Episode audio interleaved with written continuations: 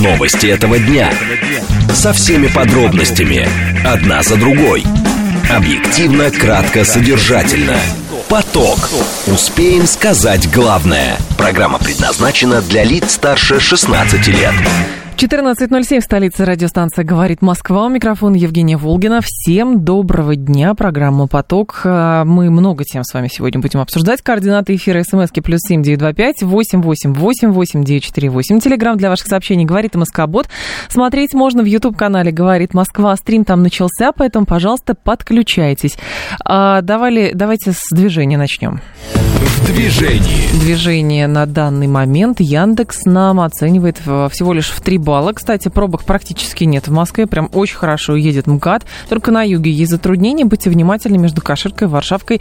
Вот здесь Симферопольским шоссе. Здесь да, есть дорожные работы, и поэтому проехать сложно. Третье транспортное кольцо. Основные затруднения. Кстати, обращаю ваше внимание, от Большой Филевской, от Мосфильмовской улицы внутренняя стоит э, сторона, ой, внешняя, прошу прощения, а, внешняя сторона до Нагатинской набережной а, по внешней, также внешняя сторона Лефортовского тоннеля а, не просто едет, и внутренняя сторона между Хорошовским шоссе и, соответственно, Новослободской улицей. Садовое кольцо, в принципе, хорошо едет, за исключением некоторых участков. Например, в районе Тверской Ямской улицы, в районе с Таганского узла и здесь, где Павелецкая.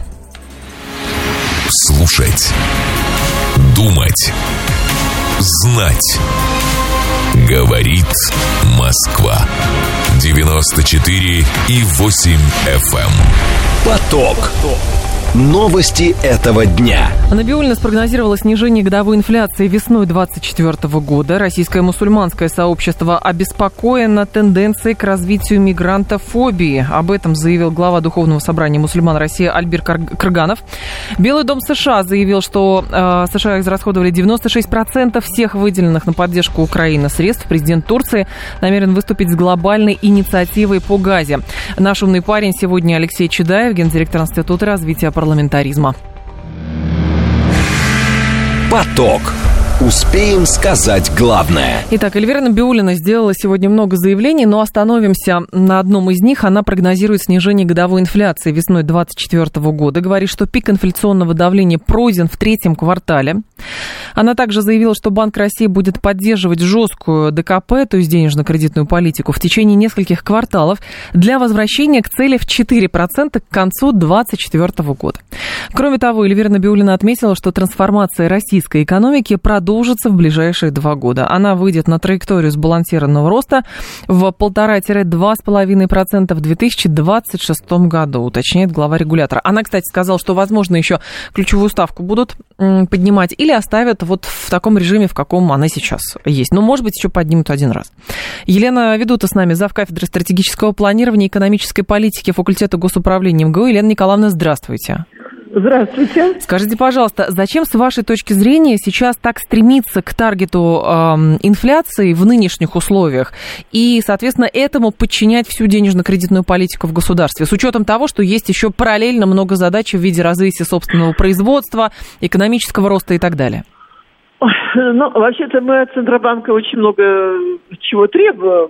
Центральный банк, то, что он играет с процентной ставкой, это, считайте, он играет такой маржой, в пользу либо больше зарабатывать будут банки, либо меньше маржа, это в конечном итоге то, что зарабатывают банки. Но никакого отношения не имеет это к развитию экономики.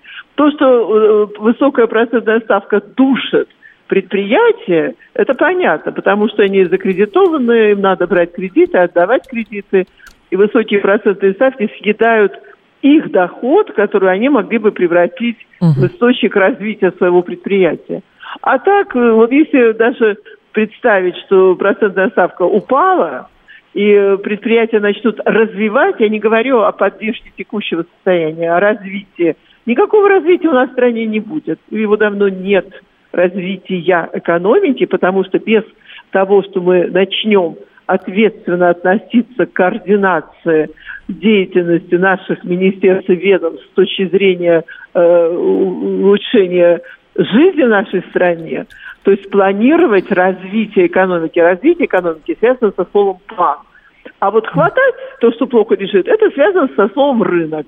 Но... Пока мы будем угу. э, игнорировать необходимость планирования экономики, значит, Соответственно, любая процентная ставка, хоть ее опусти, ну, э, ну, больше денег в экономике, ну и что? А за ними не стоит производство нужных станков дополнительного сырья. Елена Николаевна, а да. не каж... Э, нет ли проблемы в том, что у нас рассогласование э, как бы межведомственное происходит? То есть центральный Вы абсолютно банк... правильно да? говорите, абсолютно угу. правильно. Более того, центральный банк вот э, если посмотреть э, их внутренние документы, особенно связанные с, с основными направлениями, то есть со стратегией развития страны, но там просто детский сад прописан, который повторяется из года в год. Ни о чем.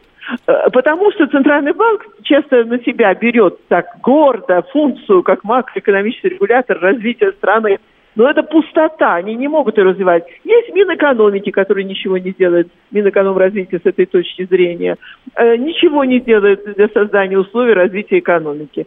И получается, что Центральный банк как бы на себя берет такую функцию, но он не может ее выполнить, потому что он не может обеспечить э, производство в течение текущего mm-hmm. года необходимых нам дополнительных мощностей, дополнительных машин, дополнительных станков, дополнительного сырья, чтобы завтра у нас было развитие. Значит, все его деньги, которые он даст, угу. уйдут в инфляцию. Поэтому он и не дает, а просто держит вот эти и манипулирует. У него примитивная детская игра на уровне 16-го, начала 19 века.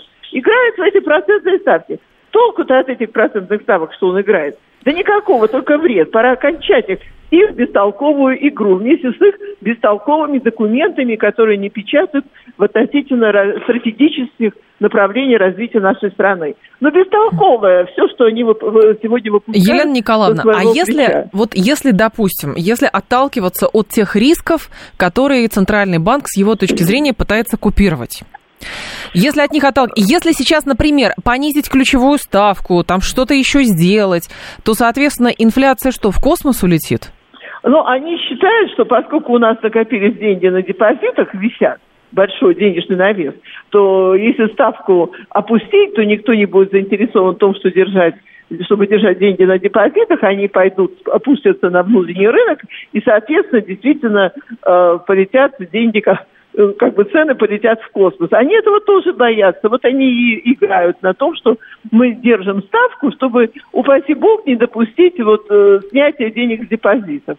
В этом есть определенная опасность. Но эту проблему тоже нужно решать э, системно, что да, у нас возник такой денежный навес. Значит, надо думать над тем. Люди, я уверена, те, кто хранят деньги, многие хотят купить себе квартиры, допустим. Uh-huh. Но боятся при этом идти на ипотеку, потому что там тоже все у нас, к сожалению, очень нестабильно.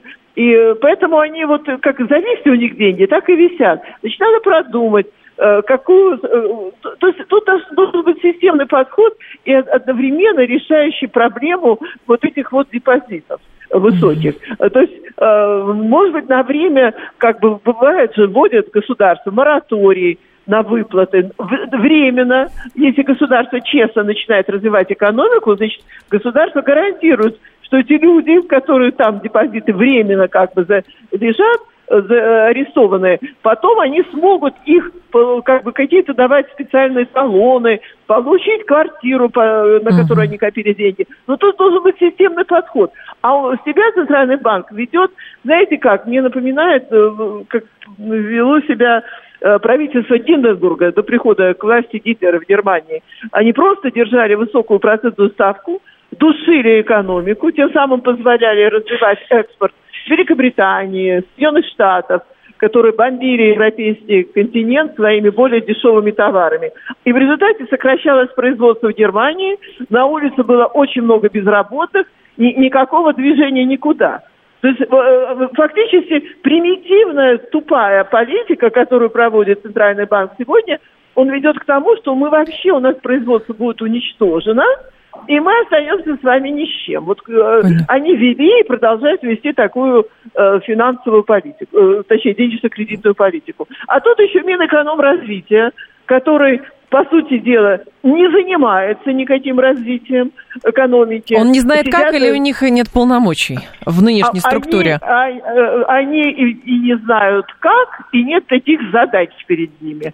Вообще у нас в стране нет пока что задачи развития экономики. Она только слышна от Совета Безопасности. Вот то, что я слышу, это от них в их документах, касающихся стратегического планирования. Угу. Но они тоже робко прописаны, и фактически э, такое специального задания на то, чтобы создать такие условия, продумать полностью, реализовать системный подход к решению очень серьезной задачи страны по развитию своей экономики, для улучшения нашей жизни в нашей стране, пока вот соответствующие группы, отвечающие за исполнение такого заказа государственного, Понятно. у нас еще нет. Спасибо. Ну, будем ждать. Будем Спасибо ждать. большое, Елена да. Николаевна. Вас благодарю. Да. Елена Ведута была с нами, зав. кафедры стратегического планирования и экономической политики факультета госуправления МГУ.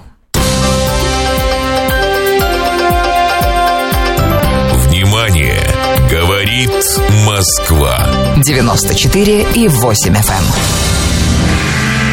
Поток. Успеем сказать главное. Российское мусульманское сообщество выразило обеспокоенность тенденцией к развитию мигрантофобии. Об этом заявил глава Духовного собрания мусульман России Альбер Карганов. В общественной палате подчеркнули, что в страну вернулся некий язык вражды а, по теме межнациональных отношений.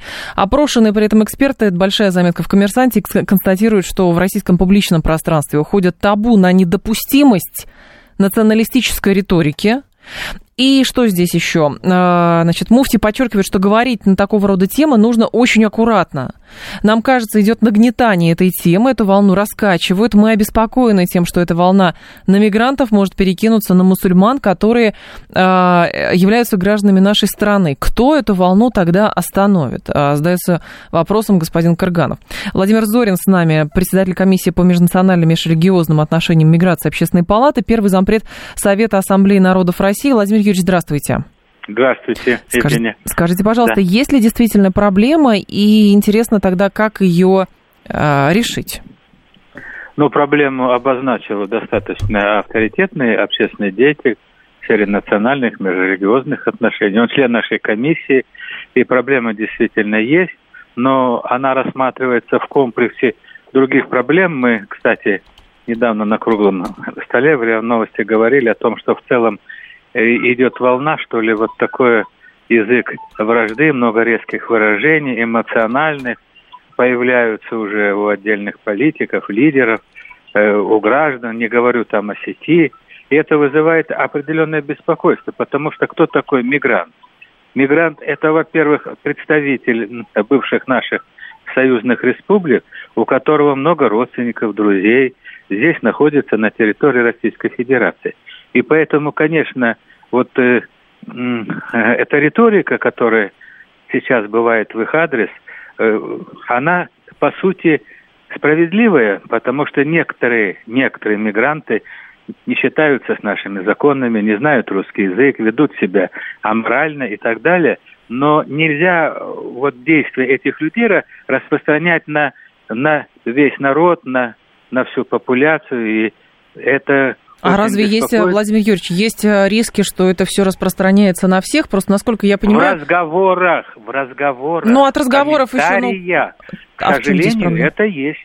И знаете, и если, ну, условно говоря, представитель какого-то народа допустил какое-то нарушение закона, у нас обычно, когда сейчас идет комментарий, угу. и, значит, ведут речь об этом, говорят не о том, что стало причиной, почему так случилось, и, или э, о том, чтобы виновный был наказан, и это нужно делать, потому что наказание очень важно за нарушение закона. Но обычно за этим следуют всякие призывы. Вот все они такие, вот давайте выселим, давайте не пускать.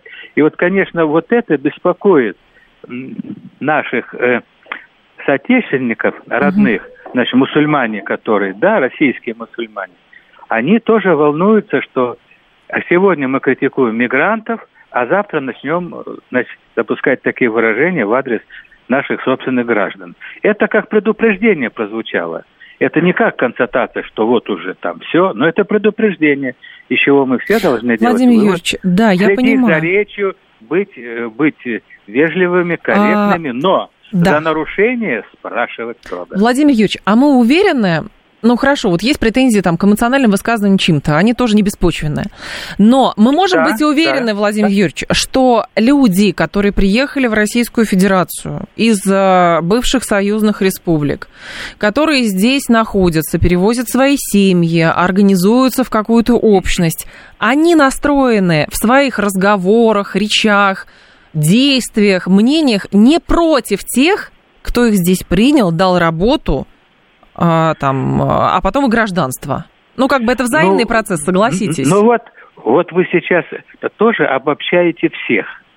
А это все масса, масса мигрантов, которые едет, она очень разнородная, едет с разными настроениями, и задача миграционной политики еще на, на въезде, на подъезде разбираться, кому можно заехать, кто имеет криминальное прошлое, кто не имеет, кто склонен. Им не место в Российской Федерации, просто-напросто.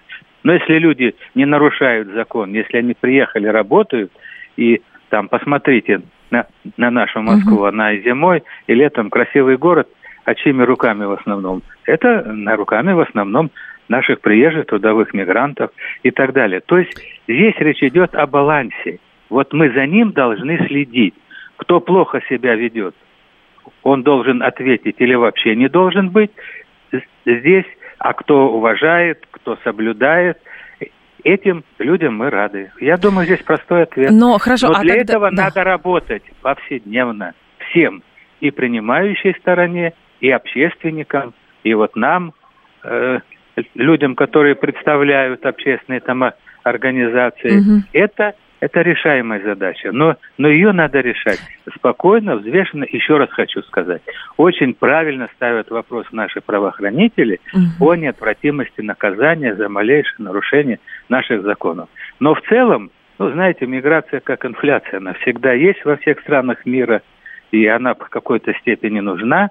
И именно для этого сейчас в стране очень активно идет работа над документами, которые бы позволили регулировать эти процессы, чтобы недостатки смикшировать, устранить общими силами, в том числе на законодательной базе. И я думаю, что до конца года мы получим документы по миграции, которые mm-hmm. нам из правовой точки зрения помогут решать эти вопросы, чтобы, чтобы а, смотрите, да, этот, э, этот процесс да. был позитивным. Владимир Юрьевич, наш слушатель говорит, а, мигранты приезжают сюда жить, но а, некоторые из них не принимают культуру в массе своей, но пытаются насаждать свою. Как с этим быть тогда? Это вопросы миграционной политики, это вопросы ужесточения миграционной политики или чего? Это комплексный вопрос, в том числе и воспитание, и комплексный вопрос и образования и взаимодействия с э, старожильческим настроением. Я скажу, что во многих сейчас уже регионах Москвы значит, созданы общественно-консультативные угу. значит, советы, да, вот где были проблемы, помните у нас нашумевшие, да, где регулярно вместе собираются и представители мигрантов, и правоохранительных органов, и, э, значит, наших национально-культурных организаций, которые давно существуют и так далее. И э, вместе за одним столом решают все эти вопросы. И еще есть один момент, да. на который я хотел бы обратить внимание, это повышение ответственности работодателей, которые приглашают мигрантов. И вот мы сейчас считаем, что угу. работодатель должен нести ответственность, если он пригласил мигранта да, сюда, то он должен и нести ответственность и за его моральный облик, ну, там, соблюдение правил, э, и за то, чтобы он работал только позитивно, а не тут... А, не а как он будет нести? Ну хорошо, это будут какие-то создаваться, это коллективно привезли, коллективно увезли, не выпускать никуда. Как вы себе это представляете? Нет, ну почему? Ну что вы прям сразу не выпускать никуда или коллективно, не коллективно? Это все тоже индивидуально, если человек нарушил, Э, какие-то законы, он ответит. Лично, если эта группа нарушила, есть правоохранительных органы, они это решат. Но не все решается административными мерами, которые нам нужны.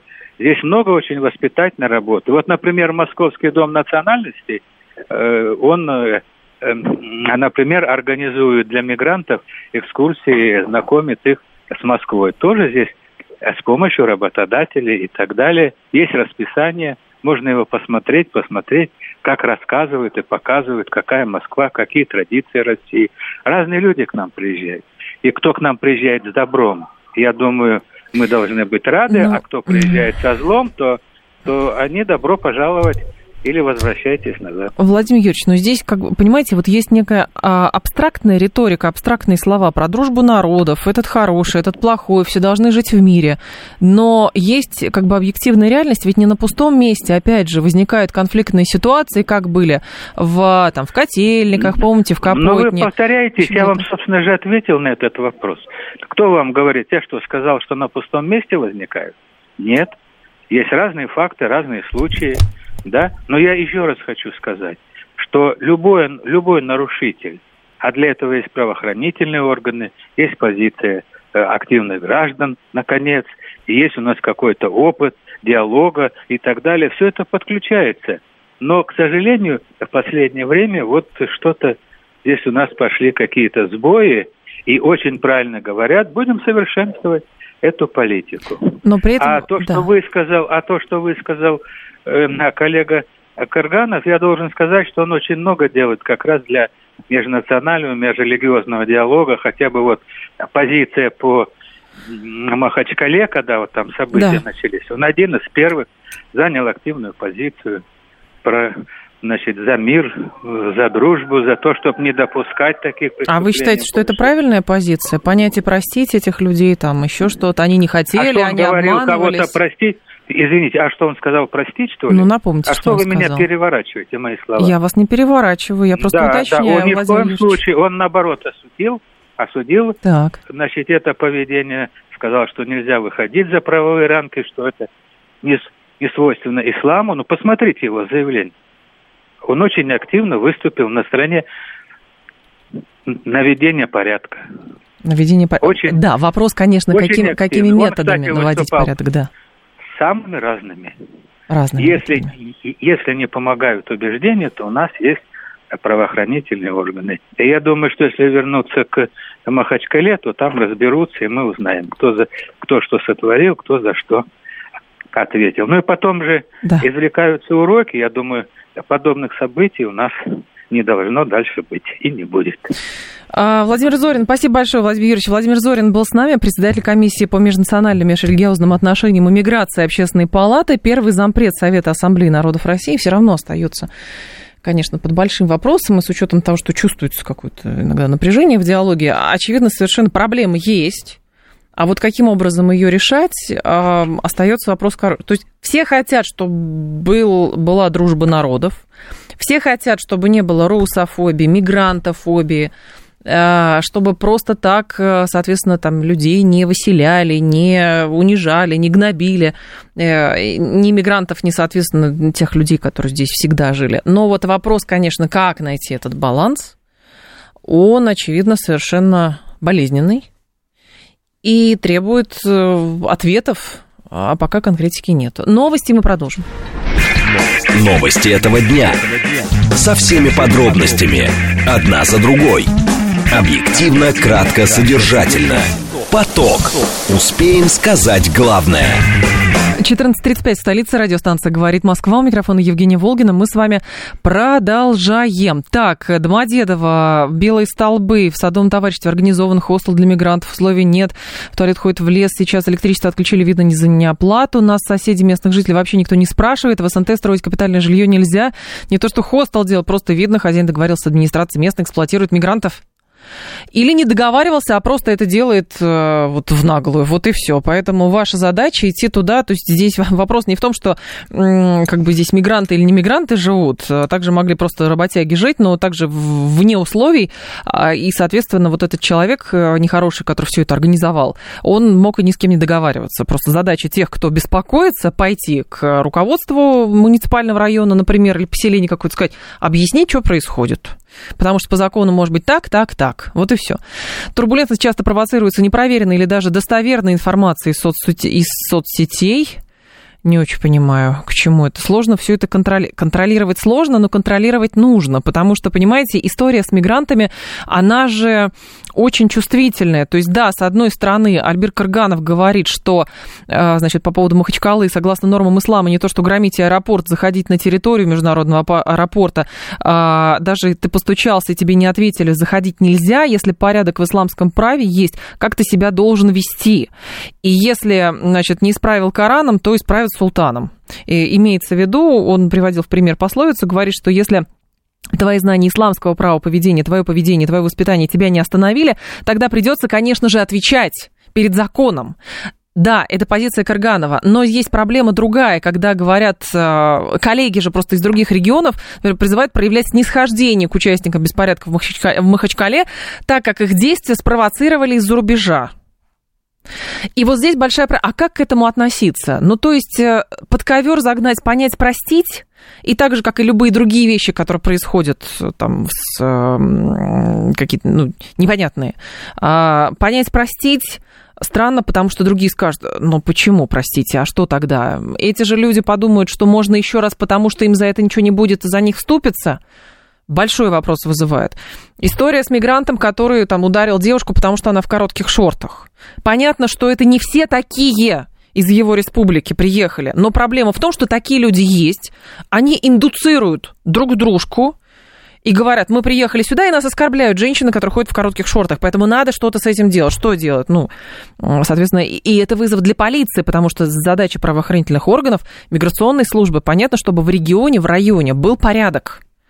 И, соответственно, если такие проявления есть, значит, что-то в глубине тоже присутствует. А у нас в итоге проблема а, межнациональных отношений сводится к тому, что представители мусульманской общественности говорят, что нас беспокоит мигрантофобия, а представители не мусульманской общественности, как бы не миграционные, э, не э, значит, э, люди, которые здесь живут постоянно, говорят, а мы чувствуем здесь угрозу. А те говорят, нет, это мигрантофобия. Они говорят, нет, нам вот тоже не нравится, потому что, соответственно, мы чувствуем как, какую-то тревожность. А, и, соответственно, как здесь найти вот этот баланс? Это такое ощущение, что это вот вызов э, ближайшего времени.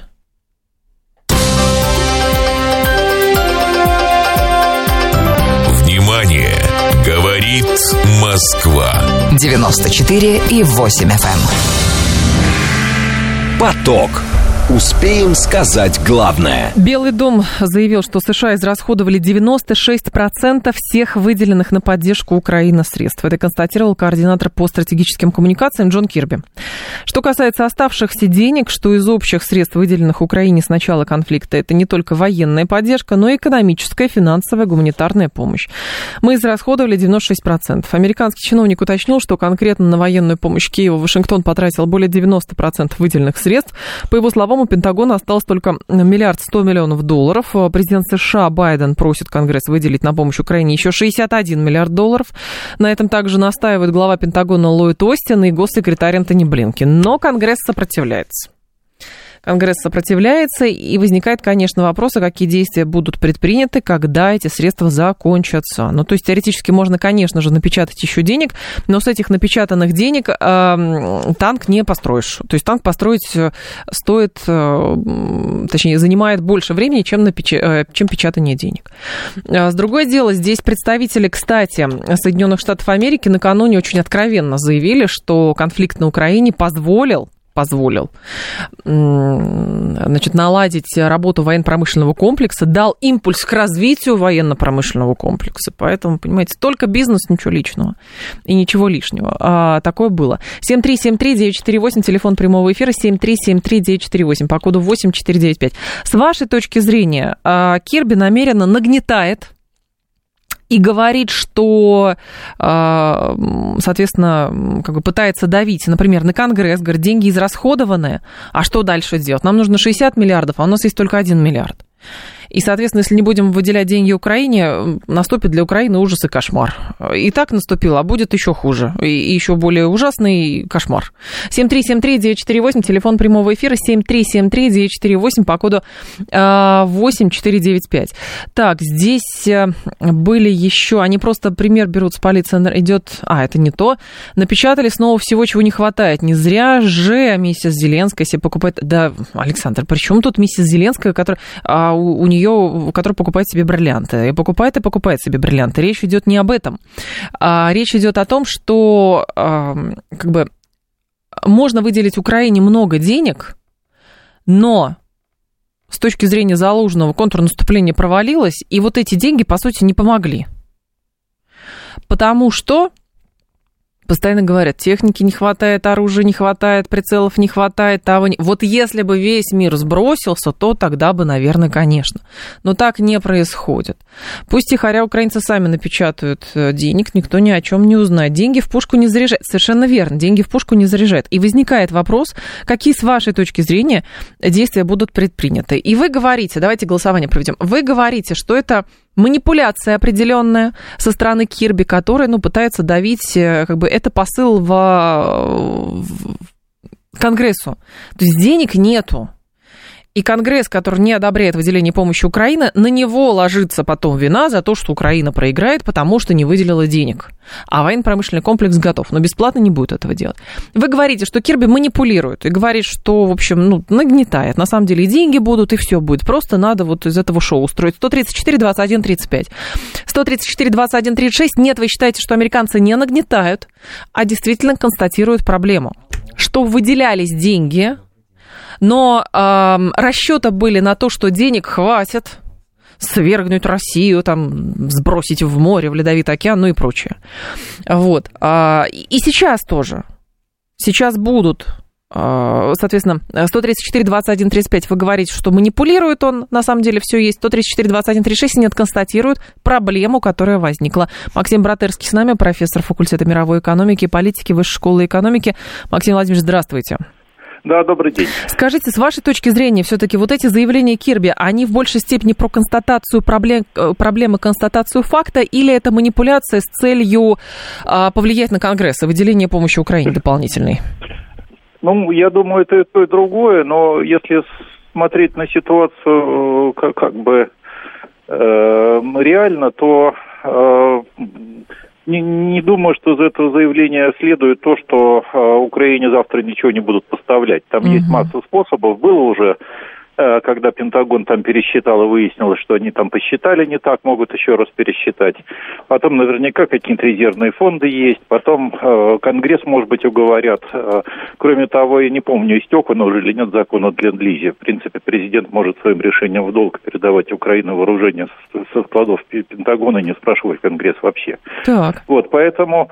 Э, э, я не уверен, за, за что там кто платит. Вот э, живыми деньгами то, что Украине нужно на так называемую макроэкономическую стабильность и на бюджет, вот тут, наверное, сложновато ей будет дать в таких условиях от Америки. Угу. Вот. А что касается вооружений, то я каких-то кардинальных проблем не вижу. Если американская администрация захочет, она найдет способ поддерживать эти поставки на каком-то, может быть, не очень высоком, но на каком-то приемлемом. Но, Максим Владимирович, а тогда что ради чего? Просто я все обращаю внимание на заявление О'Брайена вчерашнего, помощника госсекретаря по делам Европы и Евразии.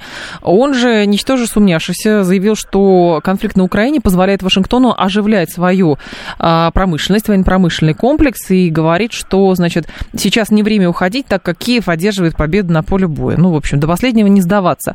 И здесь действительно история, то есть будут поддерживать маломальские, там, блок танков пришлют, там, самолеты какие-то пришлют, лишь бы ВПК работал и высвобождать, э, как бы, мощности.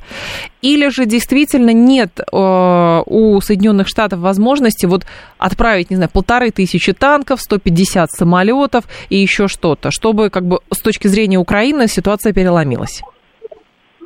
А, ну, мне кажется, что если бы был в администрации, в Конгрессе был бы консенсус о том, что вот эта победа Украины, ну, жизненно необходима для Соединенных Штатов, и без нее никак, угу. то но могли бы они от себя оторвать. Конечно, появляется Израиль, конечно, где-то там маячит Тайвань, там, да. вот, но, наверное, нашли бы такую возможность. Но ведь американцы так никогда и не считали, их вполне устраивает вот то, что там драка продолжается, ВПК угу. работает, Россия тратит на это ресурсы. Вот, мне кажется, о победе Украине, э, ну, только отдельные энтузиасты США продолжают думать, а остальные думают о том, как это продлить. Поэтому никто им много давать не будет. Понятно. Как это продлить и как это продать еще заодно, и на этом заработать. Да, да, и как это продать, да. да. А есть понимание, Максим Владимирович, почему э, как бы ошиблись американские аналитики, которые считали, что вот тех денег, которые уже потрачены на Украину, как будто бы хватит? Или никто не ошибался, а это просто циничный расчет такой? Ну, тут трудно сказать. Во-первых, аналитики были разные. Были, да. были люди, которые с самого начала говорили, что ничего из этого не выйдет. Вот э, это всегда так. Э, потому что дело аналитиков, это, знаете, еще такое подбрасывание монет. Это Конечно. угадаешь, не угадаешь. Да. И потом кто-то из них будет рассказывать, ну, я-то был прав, я еще два года назад говорил. Да. да. Вот, поэтому это, это вещь э, вполне естественная. А ведь изначально было как? Э, когда все это только начиналось в феврале, э, в Америке преобладало мнение, что это все недели на три. Да? Угу. Вот, и, потом, и потом будем стимулировать партизанскую войну, санкции и так далее, и так далее. Это неожиданно затянулось. Я так понимаю, что большинство в руководстве американском вообще не ожидало, что это, это будет вот так долго и, и так. Вот, mm-hmm. поэтому э, они, они вообще изначально рассчитывали, что это, это, это все быстро кончится.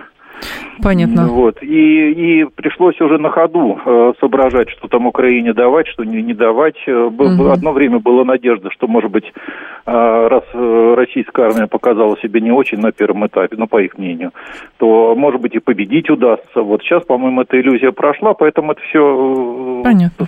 стратегия затягивания. Спасибо большое, Максим Владимирович. Вас благодарю. Максим Братерский был с нами, профессор факультета мировой экономики и политики Высшей школы экономики. Александр говорит, деньги пока печатают которые ничем не обеспечены, при этом никогда не кончатся, так же, как и про дефолт трубили. Ну и что, не, дождались же. Ну, американский э, вот этот те, теоретический дефолт, это тоже, знаете, вот э, похоже на определенное шоу. Все нужно нагнетать, нагнетать, нагнетать, а потом в итоге говорят, да нет, на самом деле мы согласились. Ну, то есть так до бесконечности можно поднимать, потому что доллар все равно считается ключевой валютой в мире, и ничего ты с этим не сделаешь. Пока долларом пользуются, его будут печатать.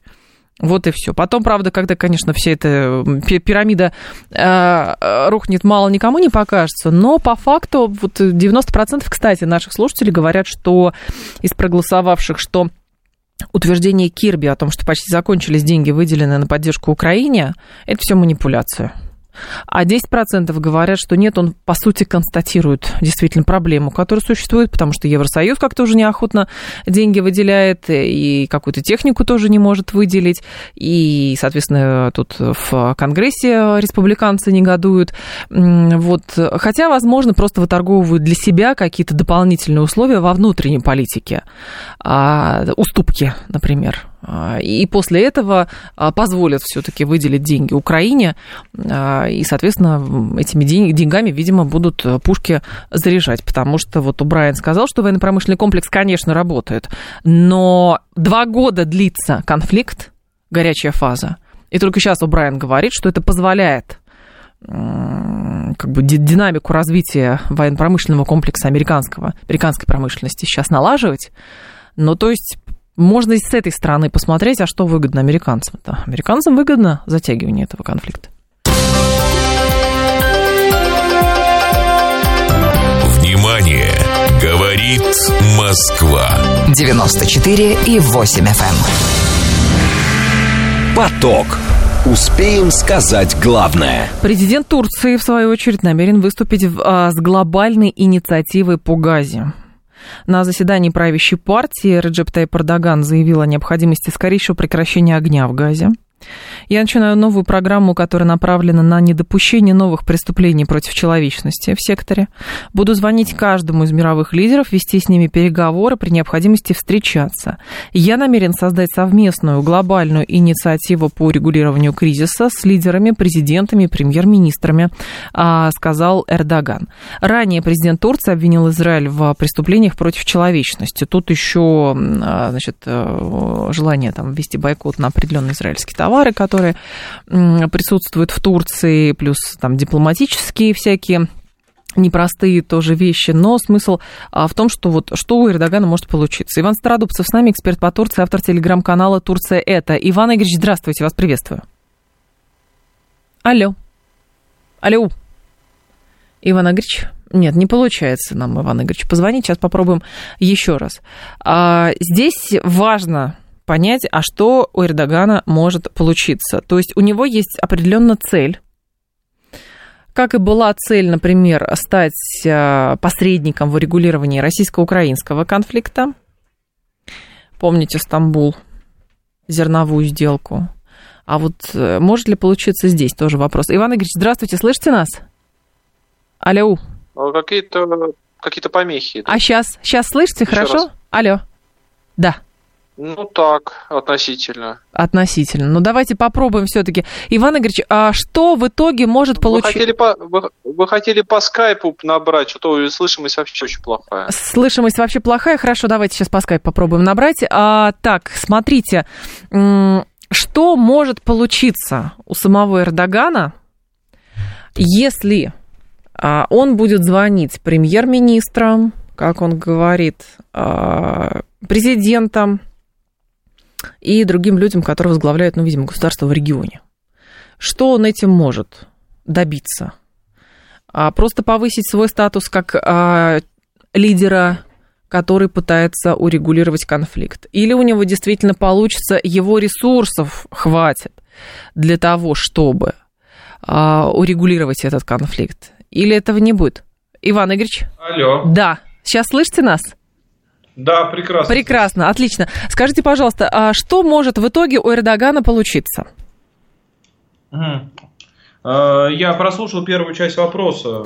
А Президент Турции намерен выступить с глобальной инициативой по Газе, говорит, что будет звонить премьерам, а, главам кабинета министров, президентам а, и другим правителям, чтобы выступить с глобальной инициативой по Газе о прекращении огня. Что у него получится? Э, здесь ситуация складывается следующим образом. Существует достаточное количество сторон, которые могут выступить как гарантор тех или иных действий, в том числе прекращения огня со стороны. Палестины. Другой вопрос, что совершенно непонятно, кто может сейчас в нынешней ситуации э, региональной, внутриполитической в Израиле и так далее остановить сам Израиль. Так. Единственная сторона, которая чисто теоретически могла бы это сделать, это Соединенные Штаты Америки. Судя по их последствиям, последним действиям, потому что они направляют свою авианосную группу, что они направляют свою подводную лодку в тот регион. Угу. Судя по их дипломатической активности, делать они этого совершенно не собираются. Таким образом, вот эта вот глобальная инициатива «Обзвони всех», и вырази какую-то публичную озабоченность, осуждение или призыв к прекращению огня, но она э, с большой долей вероятности обречена лишь остаться подобного рода инициативой. Сейчас, вот накануне вот прошло, прошло десятое заседание юбилейное угу. Организации тюркских государств в Астане. Ну да, в итоговой декларации страны тюркского мира, Южного Кавказа, Центральной Азии подписали призыв, опять же, к прекращению огня. Повлияло ли это хоть в малейшей степени на, не только на там, прекращение огня, но хотя бы на изменение характера действия государства Израиль? Да. Нет, не повлияло. И повлиять вряд ли возможно сможет. Тогда э, у Эрдогана как бы есть, нет цели, у Эрдогана есть путь или, или что здесь имеется в виду? То есть он же тоже не может не понимать, что просто позвонить, не направляя какую-то авианосную группировку и так далее, ну ничего не получится. Э, ну, во-первых, э, турецкая внешняя политика, она проактивна. Угу. То есть она понятно, что она не будет молчать по знаковым событиям на международной арене. И для Турции палестино-израильский конфликт это один из моментов, где они не только не могут молчать, они будут говорить предельно громко. Они вот регулятор громкости включат на предельную громкость. Uh-huh, uh-huh. Потому что палестино-израильский конфликт и тема Иерусалима, тема построения государства палестинского, это, пожалуй, единственное, что может объединить мир Ближнего Востока и Северной Африки. Это во-первых. Во-вторых, это та тема, которая Турцию может вывести на первый план на Ближнем Востоке.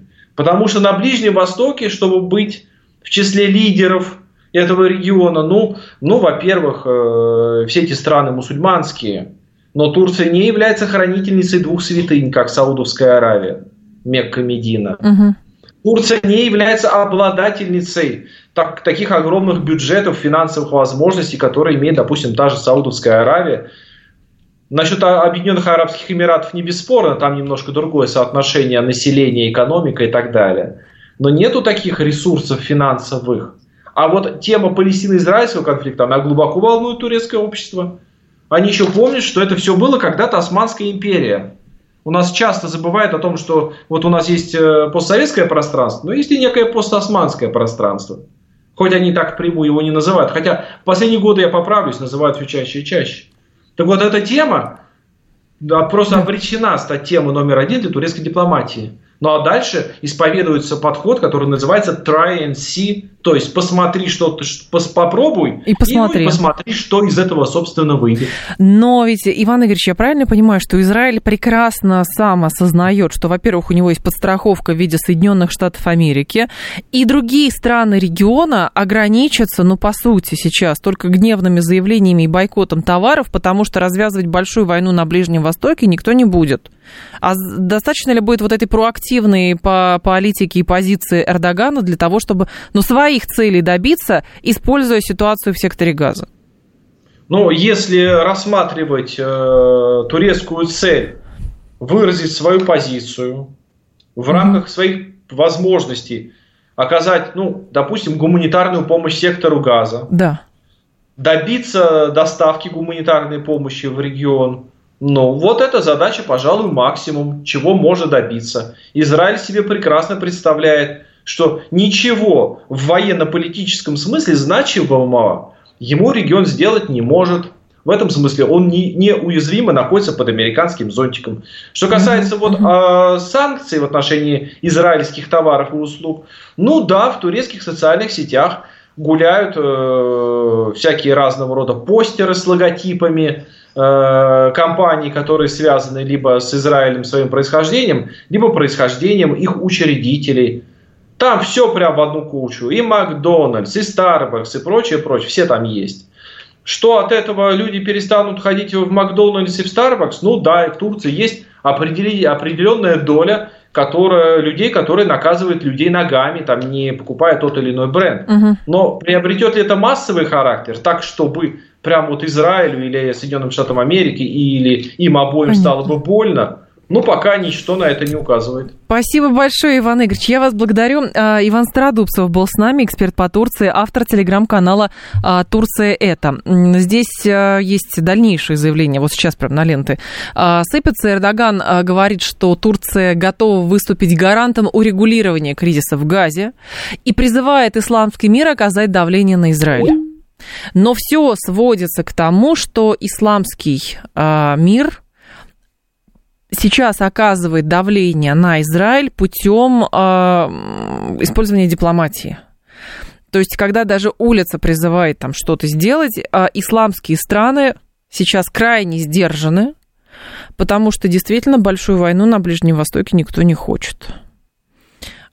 И, соответственно, возникает вопрос, а какие есть ресурсы оказать давление на Израиль, чтобы урегулировать кризис в секторе газа. Даже вчера страны Большой Семерки сделали заявление и сказали, что э, только два государства способны регулировать. Ну, в смысле, э, позиция создания двух государств там существование позволит каким-то образом урегулировать, смягчить этот кризис. Но мы знаем однозначную позицию Израиля на этот счет, несмотря на все заявления Генассамблеи, Совета Безопасности Организации Объединенных Наций. 15 часов новости мы продолжим.